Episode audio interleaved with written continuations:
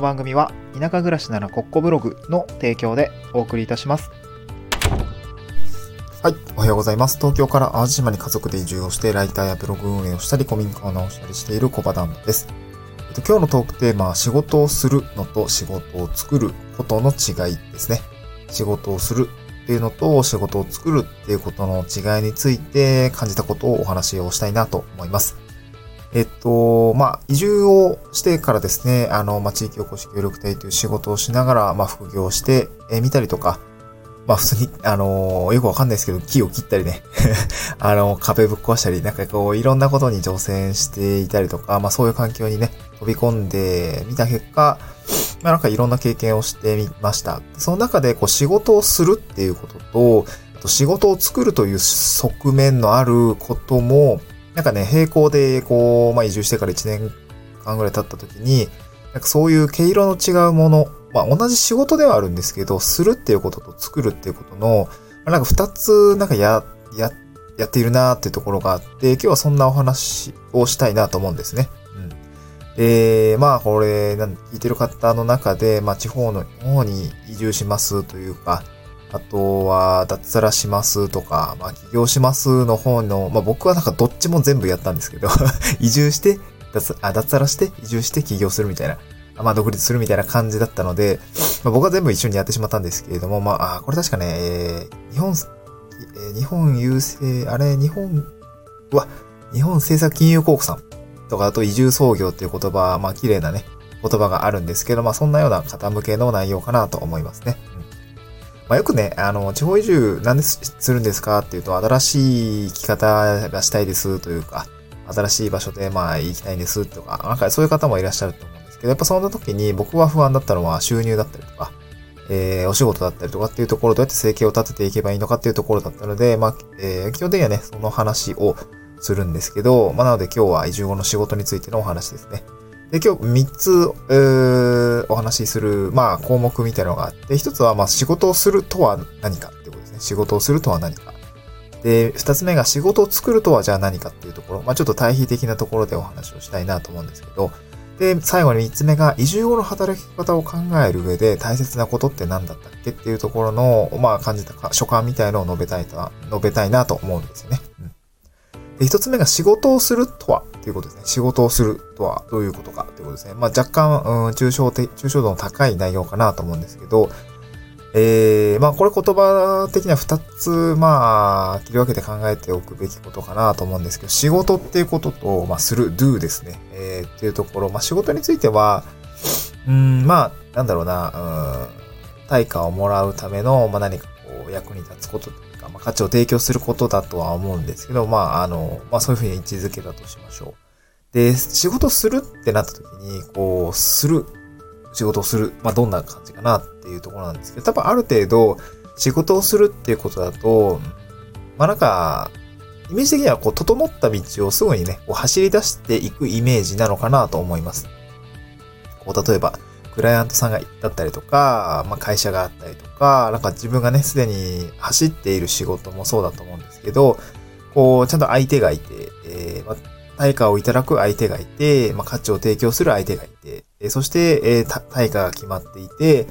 まあ、決まってないかもしれないですけどね。うん。まあ、やり、それもまあなんかこう、ある程度の道筋が立っていて、やり方の大枠が決まっていて、作業すると成果物が出たりとか、あのー、まあ、実際にね、あの、物理的な成果物がなくても、こう、成果が出たりする、うまあ、目に見えない成果っていうのもあると思うんですけど、そういった、あある種道筋だったり、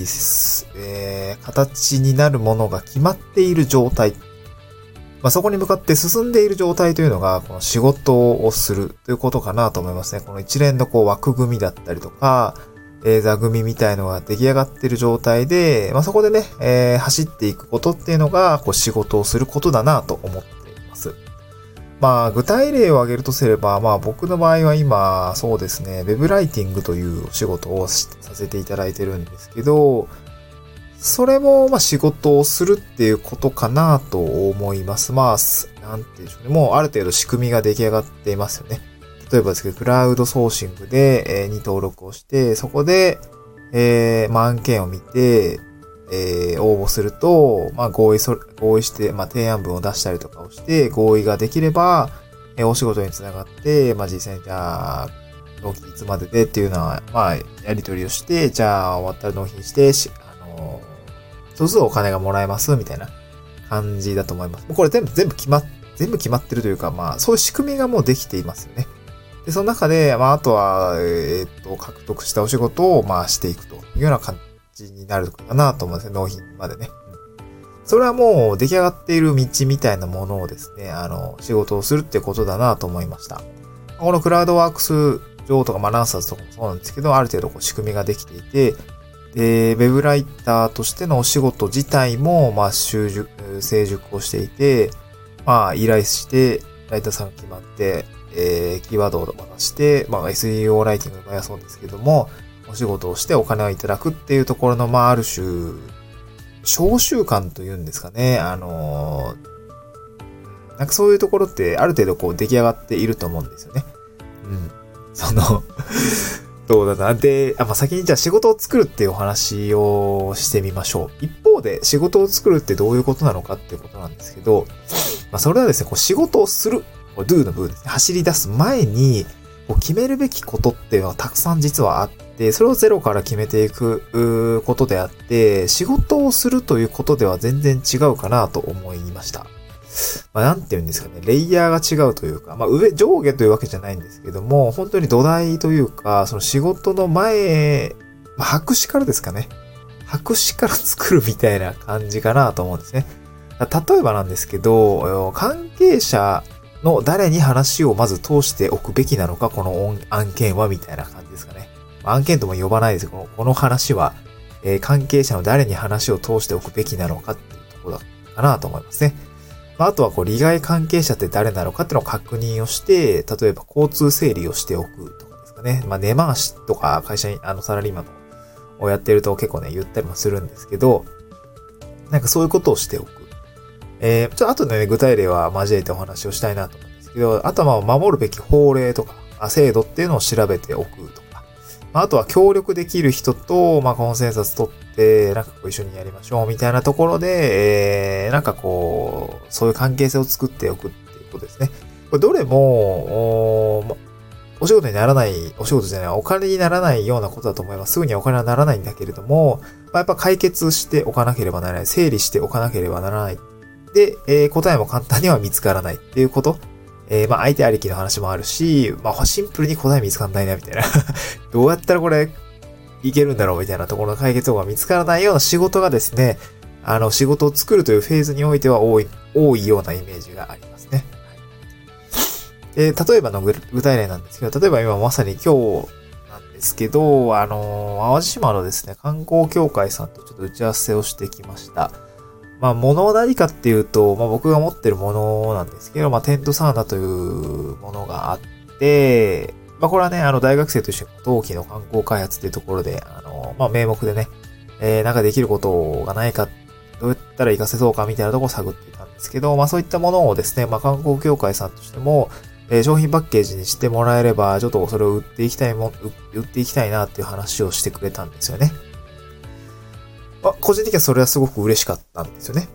まあ、そんな話がありました。で、ここで今やってることって、今日観光協会さんと話した内容って、例えば、えー、そうだななんだろうな。まあ、法令関係っていうのは、まあ、あらかじめ調べていたので、まあ、それも、仕事になる前、仕事する前にですね、やっぱこの制度を調べておくっていうところ、まあ、一応ね、保健所さんといろいろやり取りをしていたんですよね、昨年。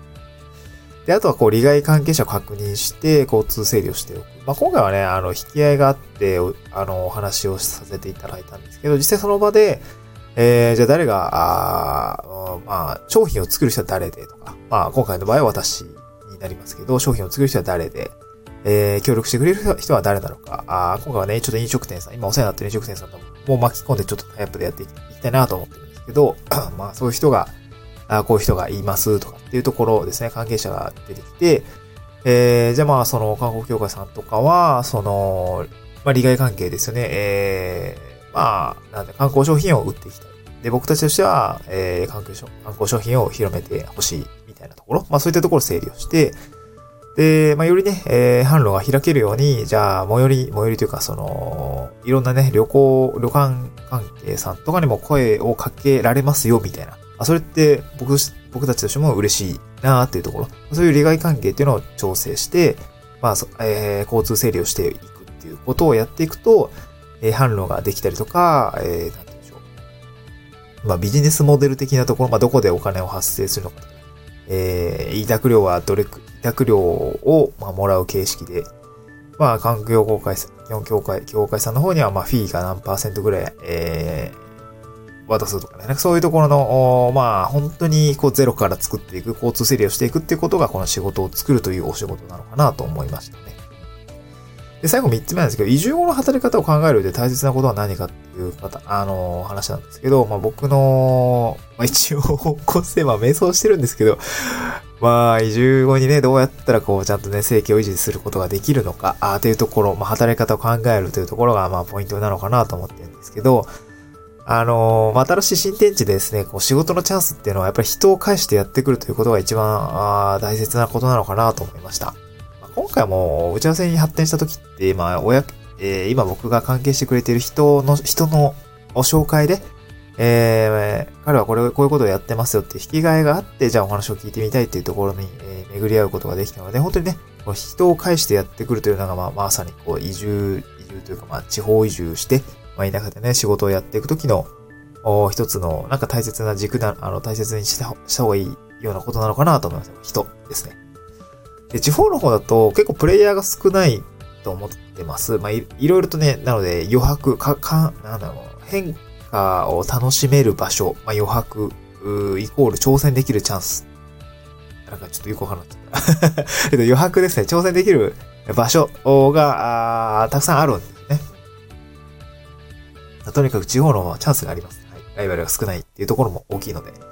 で、実際に、こう、地方に移住したいと思って、本当に移住する人も、結構ね、こう移住者した人ってこう、民家でカフェやるよね、みたいな。カフェやりがちだよね、みたいな話もあるんですけど、まあ結構そういう人はやっぱ多いですね。うん。で、まあそれがね、あの、いい悪いじゃないんだけれども、まあ、実際何か起こすっていう人結構多いですね。僕がいる淡路島の方も、やっぱりこういろんな移住者さんがいて、いろんな職種をやっていて、なんかやっぱ比較的バリタバイタリティが高い人がなんか多いかなっていう感じがしますね。移住者の方は。そう、僕の知り合いのシェフなんかも、マジで本当にこう、建物全部自分で DIY して、あの、まあ、そう、最初から業者に頼めばよかった、みたいな話をしてね、もうね、めっちゃ大変だから、自分でやらなず、やらずに業者に頼んだ方がいいよって言っていて、いや、まあ、そうか、みたいな 話もあるんですけど、まあ、結果的にはね、ちゃんと開業までこぎつけて、今僕もお世話になっていたりとか、まあメディア運営のお手伝いをさせていただいたりしてるんですけど、なんかそういうぐらいやっぱりゼロからね、山に建物があるんですけど、それをまあ直して、えー、開業するっていうところ、そしてまあね、ちゃんと営業までこぎつけているっていう、すごくね、すごいやっぱバイタリティいると思うんですよ。で僕も今、えー、いろいろ、まあちょっと、それはしょります。あの、いろいろやってるんですけど、あの、エネルギーやっぱ使います。で何かを起こすってエネルギーは多分持ってるんですね。こう移住してきた時とか、移住してきた人は。で、そのエネルギーを何に投じるのかなって思った時に、やっぱ多分そこ仕事作りだったりすると思うんですよね。